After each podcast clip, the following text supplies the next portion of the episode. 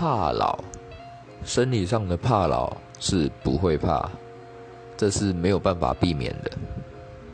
但是我比较怕的、比较在意的是，我到老的时候，是不是会什么都不能做？